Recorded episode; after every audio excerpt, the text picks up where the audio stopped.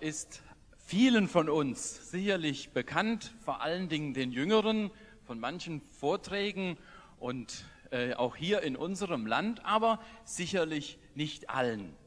Und deswegen möchten wir dich ein ganz klein wenig kennenlernen. Ich habe mir vier Stichworte überlegt, die ich dir nennen möchte und wo du ein paar kurze Sätze dazu sagen kannst. Das erste Stichwort ist Heimat und zwar im doppelten Sinn, innerlich und äußerlich. Ja, grüße euch mal zusammen, nett bei euch zu sein. Ich bin von der Ramsau am Dachstein, das ist eine Stunde südlich von Salzburg. Und da bin ich, das ist so ein, Bergdorf, mehr oder weniger. Tourismus ist groß bei uns, Skifahren. Und da bin ich geboren und aufgewachsen. Ich wohne immer noch in meinem Elternhaus, eine Frühstückspension. Das macht meine Frau, die verdient das Geld, während ich rumreise. Und ja, das wär's. Mhm. Okay. Du hast deine Frau schon erwähnt. Da steckt also noch ein bisschen was dahinter. Kannst du was zu deiner Familie sagen? Sie ist recht nett. Meiste Zeit. Na, wir sind jetzt schon fast 20 Jahre verheiratet. Ich bin jetzt schon 44, braucht's nicht mehr raten. Meine Frau ist 42. Und wir haben drei liebe Kinder. Lukas, Lisa und Eva. Die sind jetzt 15, 14 und 10, so irgendwas. Ja. Richtig, richtig spannendes Alter. Ja, auch die Aufgaben also sind schon ein ganz klein wenig angeklungen, was ich möchte es aber doch noch ein bisschen genauer wissen oder wir möchten es noch etwas genauer wissen. Was tust du, wenn du nicht auf dem Christustag, nicht auf der Jugendkonferenz für Weltmission, nicht in Eidlingen oder auf einer Konferenz wie hier bist? Was tust du da? Was sind deine Aufgaben zu Hause in Schladming? Ja, ursprünglich, ich war neun Jahre hauptberuflich Bergführer und Skilehrer und äh, das mache ich jetzt weiterhin noch im Rahmen unseres Zentrums ist vielleicht ähnlich wie der Schönblick oder was, nur dass wir mal in die Berge sind und viel Skifahren und Klettern und so. Und ich bin dort der Leiter. Wir haben so 20 Mitarbeiter und meistens so 70 Gäste oder Studenten. Im Moment haben wir Bibelschule. Es sind drei Monate da, es ist eine internationale Bibelschule, knapp 70 Schüler und die sind bis Weihnachten da. Ja, und da tue ich halt leiten. Und drei Monate im Jahr reise ich. Drei Monate bin ich auf Reisedienst. Okay. Bibelschule, das ist ein gutes Stichwort. Der Pietismus ist ja eine Wort, eine Bibelbewegung. Was sagt dir das Stichwort Pietismus? Äh, bevor ich nachgeschaut habe, überhaupt nichts. In Österreich gibt's das nicht. In Österreich gibt's katholisch und ein paar evangelische, sonst gar nichts. Also für Österreich sagt Pietismus überhaupt nichts. Ich weiß natürlich inzwischen, was es bedeutet, aber, aber es hat wenig Bedeutung. Gut, äh, so für mich halt. Ja. Heute kannst du sicherlich eine ganz große Erfahrung hier machen und wir freuen uns, dass du da bist und auch für all das, was du schon rübergebracht hast in unser Ländle an Büchern und so weiter. Ich denke, da wird es auch Möglichkeit geben, das kennenzulernen. Vielen Dank, Hans-Peter Reuer. Wir freuen uns auf dein Wort und singen aber Eins weiß ich über Pietisten, die sind ganz nett. Äh, liebe Grüße an die Apis aus Reutlingen von Johannes Kuhn. Der, der ist zurzeit in unserer Bibelschule und er schreibt, die er im Moment sehr genießt. Also liebe Grüße von ihm. Gell? Er wollte gerne mitkommen, aber er muss Schule gehen. Hilft nicht. Der Bibeltext, um den es heute Morgen geht, steht in Offenbarung Kapitel 19 und ich lese die Verse 11 bis 16. Der Bibel dabei hast, kannst mitlesen, sonst hörst halt zu. Offenbarung 19, bitte? Da ist es drinnen, schau in dem Zettel ist es drinnen. Offenbarung 19, Vers 11. Es geht über die Schau des Johannes. Er sieht in die Zukunft und er sieht in den Himmel hinein.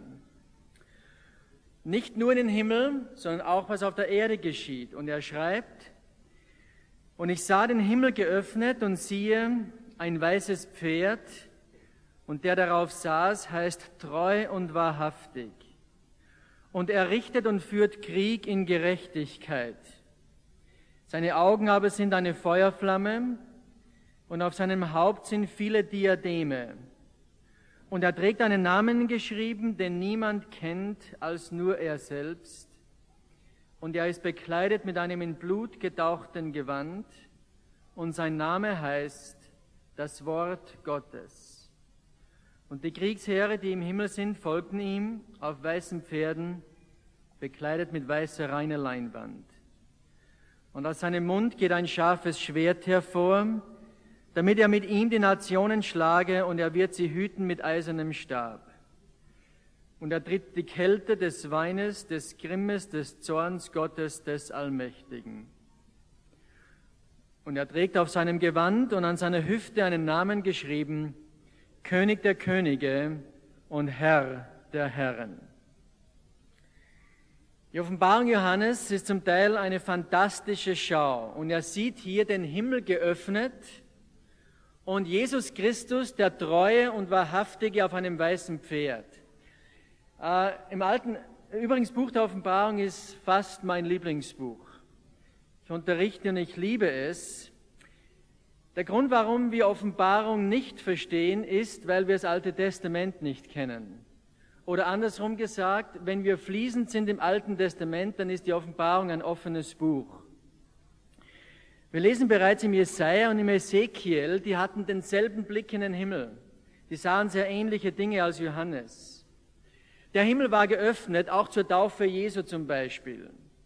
Als Stephanus den Märtyrertod starb, sah er den Himmel geöffnet und an seinem Punkt ist speziell, weil Jesus ist aufgestanden vom Thron, als Stephanus getötet wurde, um ihn zu empfangen. Die Beschreibung Jesu ist natürlich zum Großteil symbolisch.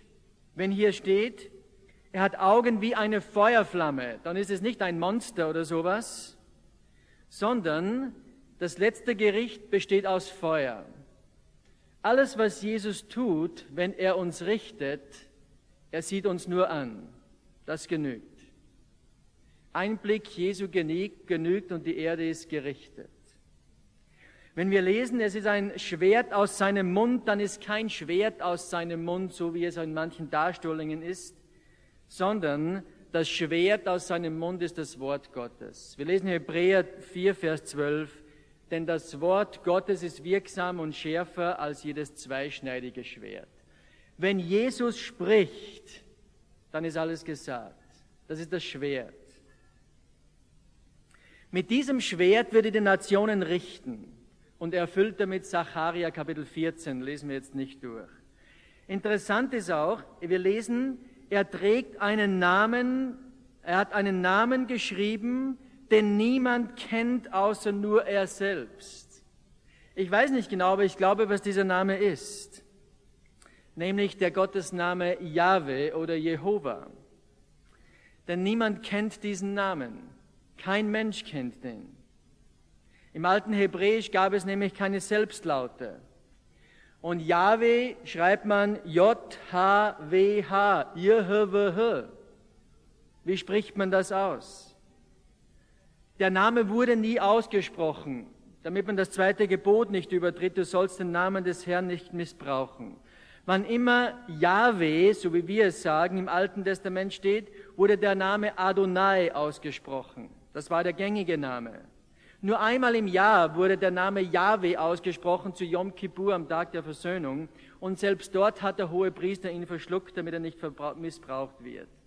Später dann, als die Masoretten Akzente und Selbstlaute hinzugefügt haben, haben sie die drei Selbstlaute von Adonai genommen, A-O-A, und haben Jahova geschrieben. Und im 16. Jahrhundert durch einen Kopierfehler ist der erste Buchstabe ein E geworden, so haben wir Jehova. Aber das Interessante bei diesem Namen ist, niemand kennt ihn. Wenn jemand behauptet, Jehova ist der Gottesname, der liegt falsch. Es stimmt nicht. Wir kennen ihn nicht. Nur einer kennt ihn und er wird ihn am Ende tragen. Interessant ist auch im Vers 13, da lesen wir, Jesus ist bekleidet mit einem in Blut gedauchtem Gewand. Dieses Blut kann sein eigenes Blut sein oder das Blut derer, die das Kreuz mit Füßen treten.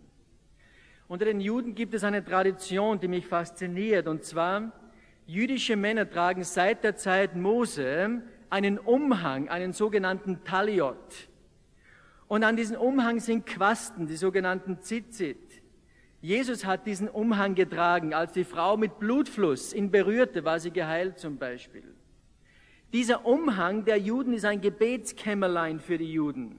Er soll sie vor Ablenkung schützen und vor Versuchung. Und sie tragen diesen Umhang in der Synagoge zur Hochzeit und beim Begräbnis. Und interessant, wenn ein Jude ermordet wird, ist beim Begräbnis ein zusätzliches Symbol dabei, ein Ritual, nämlich die Quaste dieses Gewandes wird in sein eigenes Blut getaucht. Und die Tradition sagt, dass im letzten Gericht wird dieses Blut den Mörder entpuppen. Es wird gegen den Mörder aussagen. Das ist vielleicht nur jüdische Tradition, nicht so wichtig. In Bezug auf Jesus ist es ewige Wahrheit. Er wird sein Blut, äh, in sein Blut getauchtes Gewand tragen, als letzten Beweis dafür, dass er der Herr der Herr ist. Und im Sacharja Kapitel 12, das wird geschehen, wenn wir Jesus sehen, in seinem im Blut getauchten Gewand, Sacharja Kapitel 12, Vers 10, aber über das Haus David und über die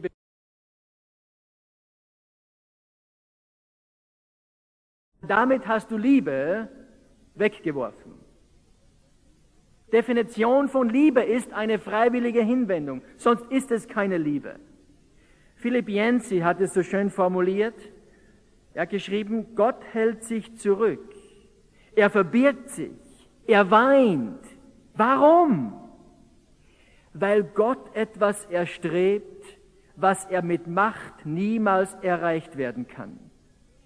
Er ist ein König, der keine Unterwürfigkeit möchte, sondern Liebe. Deshalb wählte er den langsamen und harten Weg der Menschwerdung, der Liebe und des Todes, anstatt Jerusalem, Rom und jede Macht der Welt einfach in die Knie zu zwingen. Es war eine Eroberung von innen heraus. Das ist die subjektive Herrschaft Jesu. Hier geht es um die freiwillige Unterordnung des Geschöpfes unter dem Schöpfer. Gott hat alles vorbereitet, um diese Gemeinschaft mit den Geschöpfen zu haben. Am Kreuz und bei der Auferstehung hat Jesus Ja gesagt zu jedem Menschen, ohne Ausnahme. Du bist wertvoll, du sollst zu mir gehören. Aber weil Gott Liebe ist, übrigens Liebe ist keine Eigenschaft Gottes. Gott hat viele Eigenschaften, Liebe nicht. Liebe ist die Essenz Gottes. Gott ist Liebe. Und weil Gott Liebe ist, wartet er auf mein und auf dein Ja. Er wird dich nie vergewaltigen. Das ist nicht unser Gott. Er kann Liebe nicht erzwingen und er wartet mit großer Geduld. Er wartet 10, 20, 50, 60 Jahre und mehr. Und bei manchen vergeblich. Viele von euch kennen Jesus bereits, schon über viele Jahre. Ist eine Gnade, ist ein Vorrecht.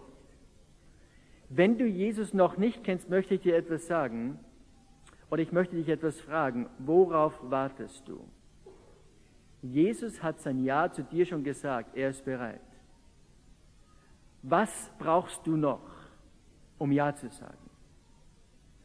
Noch etwas, was heißt es eigentlich, Christ zu sein, mit Jesus zu leben?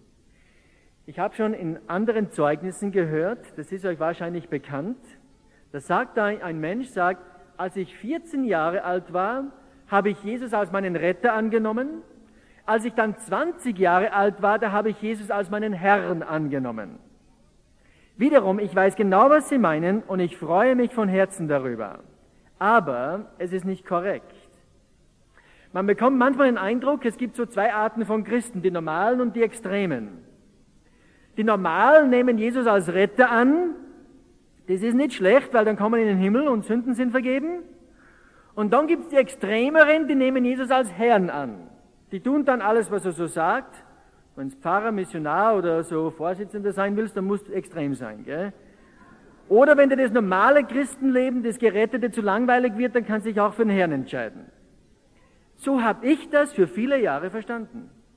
Und ich weiß, auch heute denken eh, so oder ähnlich viele andere. Durchs Studium des Wortes Gottes habe ich etwas festgestellt, was mir früher nicht bewusst war. Erstens, Jesus kam nicht in diese Welt, um Sünden zu vergeben. Es stimmt, Jesus hat unsere Sünden vergeben. Absolut richtig. Ohne Sündenvergebung gibt es keine Gemeinschaft mit dem Vater. Aber Sündenvergebung ist nicht das Ziel des Christseins. Ein Beispiel. Wir sind heute da in Böblingen, sagen wir Stuttgart, ist ja wurscht. Wir sind in Stuttgart und äh, deine Frau erwartet dich in München, wenn du Frau hast. Jetzt steigst du in Stuttgart in den Zug ein und fährst Richtung Karlsruhe. Jetzt erkennst du unterwegs, sagt der, sagt der Schaffner oder wer immer, sagt dir, du, du, wo willst du hin? Und du sagst, ich, in München treffe ich meine Frau. Und dann sagt der Schaffner, jetzt hast du aber ein Problem, du fährst nämlich Richtung Karlsruhe. Und dann sagst, okay, jetzt muss ich Buße tun, ich muss umdenken, ich kehre um, jetzt steigst du in den nächsten Bahnhof ein, in den nächsten Zug ein, in Richtung München. Das heißt Buße tun, das heißt umkehren. Aber die Buße ist nicht das Ziel. Wisst ihr, was das Ziel ist, wenn du deine Frau in München umarmst? Die Gemeinschaft mit deiner Frau. Sündenvergebung ist die Umkehr, aber nicht das Ziel. Das Ziel der Sündenvergebung ist, in der Gemeinschaft mit Gott, dem Vater, zu leben. Dazu sind wir erlöst. Nicht die Sündenvergebung ist das Ziel, sondern die Gemeinschaft mit Gott. Zweitens, Jesus kam auch nicht nur in diese Welt, um uns aus der Hölle in den Himmel zu retten. Es stimmt, wenn du Jesus kennst, dann wirst du für ewig bei ihm wohnen, im neuen Himmel und der neuen Erde übrigens. Wir leben auf einer Erde da, nicht da wir schweben da nicht im Himmel rum. Aber nicht dieser zukünftige Ort ist das Ziel, sondern die Gemeinschaft mit unserem Vater ist das Ziel, in Ewigkeit. Also wozu kam Jesus in diese Welt? Ich möchte euch zwei Verse vorlesen. Römer Kapitel 14, Vers 9. Römer Kapitel 14, Vers 9, da schreibt der Apostel Paulus, denn dazu oder hierzu oder deswegen ist Christus gestorben und wieder lebendig geworden. Wisst ihr wozu? Wisst ihr wozu Christus gestorben und lebendig geworden ist? Damit er herrsche, sowohl über Tote als auch über Lebendige. Jesus ist gestorben und lebendig geworden, damit er Herr sein kann. Im 2. Korinther 5, Vers 15 lesen wir einen ähnlichen Vers, 2. Korinther 5, 15. Und für alle ist er gestorben. Für alle ist Jesus gestorben. Damit, wozu? Damit die, welche leben, nicht mehr sich selbst leben, sondern dem, der für sie gestorben und auferweckt worden ist. Wozu ist Jesus gestorben? Damit wir, die wir Jesus kennen, nicht mehr für uns leben, sondern unter der Herrschaft Jesu. Christus ist gekommen, damit er Herr sei in unserem Leben. Christen hat keinen anderen Sinn. Wenn du einen anderen Sinn hast, bist du nicht in der biblischen Botschaft. Darum sagt Jesus in Matthäus 10, wer sein Leben findet, der wird es verlieren. Wer sein Leben aber verliert, um meinetwillen, der wird es finden. Der wird frei werden. Und wenn Jesus dein Herr wird, dann wird es spannend. Und wisst ihr warum? Weil du hast keine Ahnung, was er mit dir morgen vorhat. Und jetzt ist Christenleben spannend.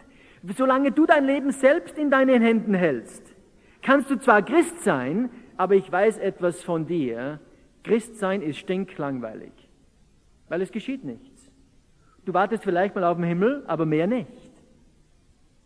Darum, wenn Menschen, wenn wir zu Menschen sagen, und das ist mir jetzt ganz wichtig, ich bin bald fertig, wenn wir zu Menschen sagen, glaube an Jesus Christus, dann sind dir auf jeden Fall mal deine Sünden vergeben und später kommst du sogar in den Himmel.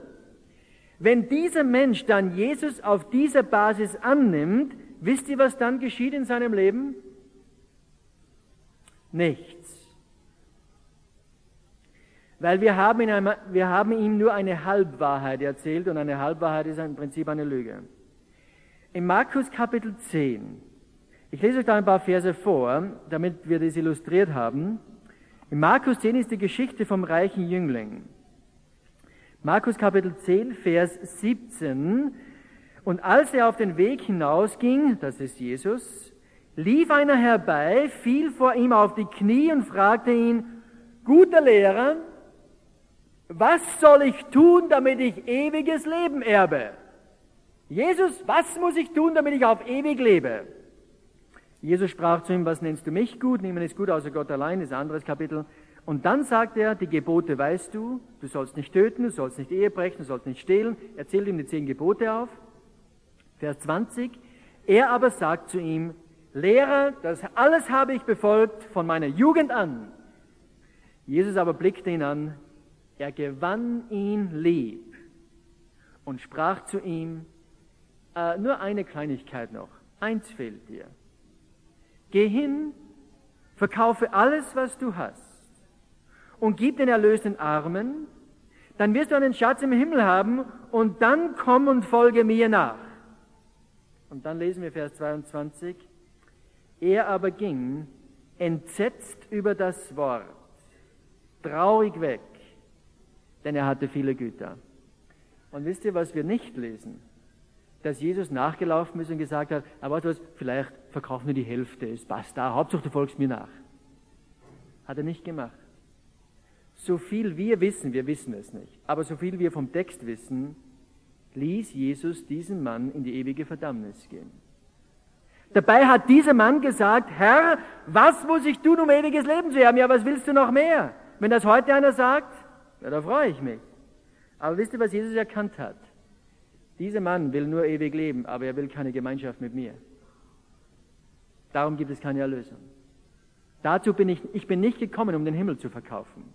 Ich bin gekommen, um Herr zu sein über Lebende und Tote.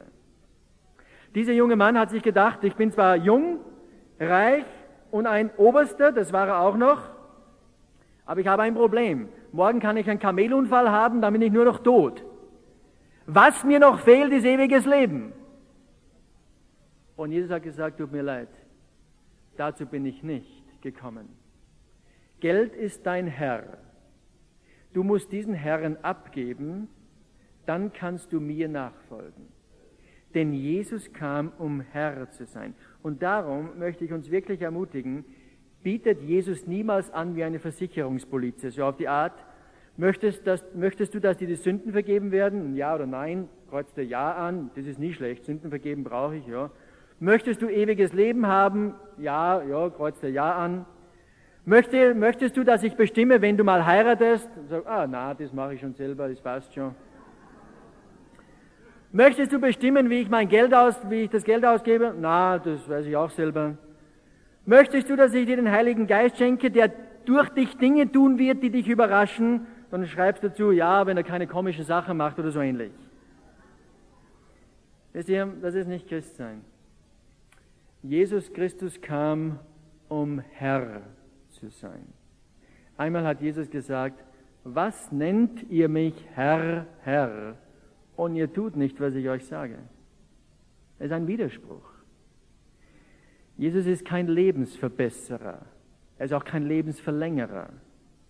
Jesus Christus ist der Herr aller Herren und der König aller Könige. Und als solchen sollen wir mit ihm leben. Johannes 13, Vers 33 hat Jesus gesagt, ihr nennt mich Lehrer und Herr und recht so, denn das ist, was ich bin. Jesus ist Herr, nicht nur irgendjemand. Und mit diesem Jesus leben wir. Ich bete noch, lieber Vater, hab Dank, dass du deinen Sohn gesandt hast, wo er als hilfloses Kind menschlich betrachtet in einem Stall auf die Welt kam, als der Erlöser Danke, Herr Jesus, dass du den Weg bis zum Ende durchgegangen bist, bis zu Golgatha. Dass du nicht vorher gestrauchelt bist. Und Herr Jesus, ich bin so dankbar, dass du auferstanden bist am dritten Tag, den Tod besiegt hast und dass du heute lebst.